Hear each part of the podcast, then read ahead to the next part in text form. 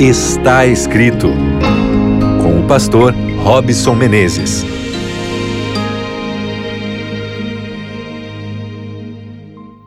Está começando mais um programa Está Escrito, que prazer imenso. Já bem aqui no começo ter você comigo conectado aqui através da Rádio Novo Tempo. Um grande abraço. É um prazer enorme poder vir aqui mais uma vez, mais um dia e aqui através da palavra do Senhor tirarmos grandes e importantes lições para a nossa vida. Você também ama a Bíblia? Você é apaixonado pela palavra de Deus? Você está aprendendo agora a se apaixonar? Tem desenvolvido interesse? Quero te dizer que é um vírus que praticamente é incurável. Ele toma conta da gente e nos faz cada vez mais se apaixonar por este que é o livro que expressa o recado de Deus, que conta desde a natureza as ações importantes e especiais que Deus tem para a nossa vida sempre. É uma declaração de amor, Deus te ama, e isso é evidente em cada linha da palavra do Senhor, em cada linha daquilo que está escrito, a gente percebe que Deus se importa e ele vem ao nosso encontro. Que gostoso saber isso, né? Um grande abraço para você aí que está acompanhando através do Deezer, nosso podcast também através do Spotify. Que Deus abençoe você. Tamo junto, hein? Tamo junto. Marca a gente aí, que a gente tenha sempre momentos agradáveis na academia, na esteira, no carro, em casa, com os amigos, não importa quando você acessar, mas que sejam momentos marcantes e especiais para você. Nós estamos aqui trabalhando sempre a questão das emoções e agora a gente vai falar sobre uma emoção muito importante que é a afeição. Vamos discutir um pouquinho sobre isso? O que, que é o afeto? Quando a gente vai para a área psicológica, o afeto é um sentimento de carinho que você tem por alguém. Você lembrou agora de alguém que você tem um afeto muito grande? E esse afeto se manifesta de várias formas através de amizades, namoros e também dentro das relações familiares.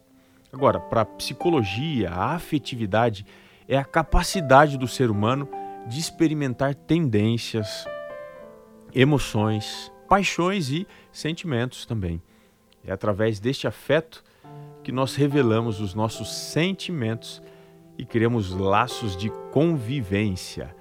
Então, são através dessas atitudes que o afeto se revela. Portanto, não tem como você ter um afeto que não se manifeste. Você tem que desenvolver uma relação, você tem que interagir e nessas relações, nessas interações humanas, nós temos várias atitudes que vão fazendo com que o relacionamento evolua e ele também se mantenha, porque é uma troca, já que é um relacionamento, a gente dá, a gente recebe, e isso é muito importante. Dentro da Bíblia, o afeto significa se abrir para o outro em diferentes experiências e relacionamentos. A gente percebe isso num contexto aqui que Paulo escreve para uma igreja. E essa igreja tinha uma grande dificuldade de desenvolver exatamente o afeto. Que igreja é essa? Possivelmente a igreja mais problemática que a gente tem na Bíblia relatada, que é a igreja de Corinto. Alguns também acham que a igreja de Laodiceia era uma igreja complicada, possivelmente, mas a igreja de Corinto tinha muitos problemas e entre eles a dificuldade de desenvolver afeto era algo que Paulo observa aqui na segunda carta aos Coríntios, capítulo 6. Eu quero ler com você do verso 11 até o verso 13. Se você não estiver com a Bíblia, você pode ouvir e ser abençoado também. Eu vou ler aqui o que diz o texto. Para vós outros, ó Coríntios, abrem-se os nossos lábios e alarga-se o nosso coração. Não tendes limites em nós, mas estáis limitados em vossos próprios afetos. Ora, com justa retribuição, falo-vos como a filhos dilatai-vos também vós. Vamos trabalhar aqui o problema do desenvolvimento do afeto que essa igreja tinha. Paulo começa aqui no verso 11 dando uma demonstração de amor. Observe que ele está relatando o seu esforço para demonstrar o seu amor para com estes irmãos.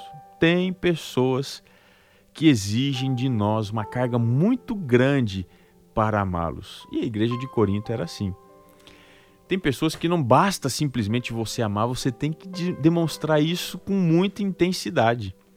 E Paulo diz assim: Olha, os meus lábios estão abertos para vocês. Isso ele está querendo dizer, mostrar ou simbolizar a busca, essa abertura emocional que o apóstolo tinha para com eles.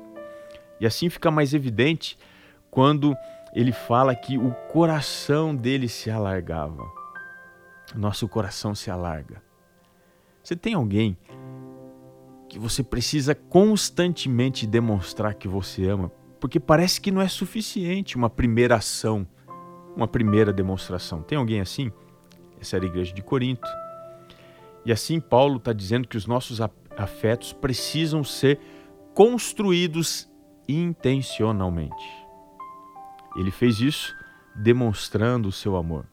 Mas ele vai no verso 12 ampliar um pouquinho mais, quando ele faz um diagnóstico do seu amor e o diagnóstico da dificuldade de amar dos irmãos lá de Corinto. Ele declara que essa demonstração que ele tinha de amor não tinha limite, não tinha limites da parte dele. Ele diz assim: olha, verso 12: Não tendes limites em nós, ou seja, eu vou fazer tudo o que for necessário para que vocês entendam que eu amo vocês.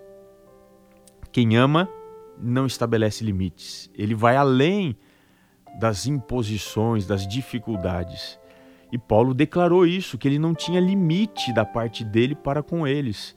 Mas, ao mesmo tempo, o verso 12 diz que eles estavam limitados em seus próprios afetos. Ou seja, eles tinham afetos, mas esses afetos não se abriam para os outros. Eram afetos egoístas. Se é que a gente pode chamar de afeto, né? Eles amavam a si mesmos, buscavam seus interesses próprios. Eles não estavam pensando nos outros, não tinham essa busca, essa, essa iniciativa de amar. Portanto, a palavra afeto na língua grega significa sentir compaixão, ter identificação emocional ao nível dos órgãos internos, viscerais, como o intestino, ou órgãos vitais, como o coração e também o pulmão. É ter capacidade de sentir emoções profundas, simpatia, empatia, e isso não de forma superficial. Agora veja, os coríntios não conseguiam fazer isso. E Paulo está dizendo: Eu demonstro esse amor para vocês. E finalmente no verso 13, Paulo convida os irmãos de Corinto a se abrirem, a se dilatarem, para receberem, para experimentarem e transmitirem esse amor fraternal. Para os poetas gregos, as entranhas eram consideradas a sede das paixões mais violentas. Mas para os hebreus, essa mentalidade semítica, elas eram a sede das afeições mais ternas, como a bondade, a benevolência, a compaixão. E Paulo está desafiando a igreja a manifestar isso: bondade, benevolência, compaixão. Paulo, no capítulo 7, voltando a esse assunto, ele pede para ser acolhido no verso 2. Diz assim: Olha, eu não trato ninguém com injustiça, eu não corrompo ninguém, eu não exploro ninguém. Paulo diz que ele acolheu os seus irmãos. No verso 3, ele diz: Vocês estão no meu coração, então me amem também. E finalmente no verso 4, ele diz: Eu me glorio pelo aquilo que vocês representam para mim. Ele desempenhava, ele desenvolvia uma franqueza enorme, porque quem ama não finge, deixa isso muito claro. Os seus afetos são facilmente observados. E aí? Vamos fazer uma autoanálise? Como você demonstra os seus afetos? É você um exemplo como Paulo para dizer, olha, eu vou amar você sem limite?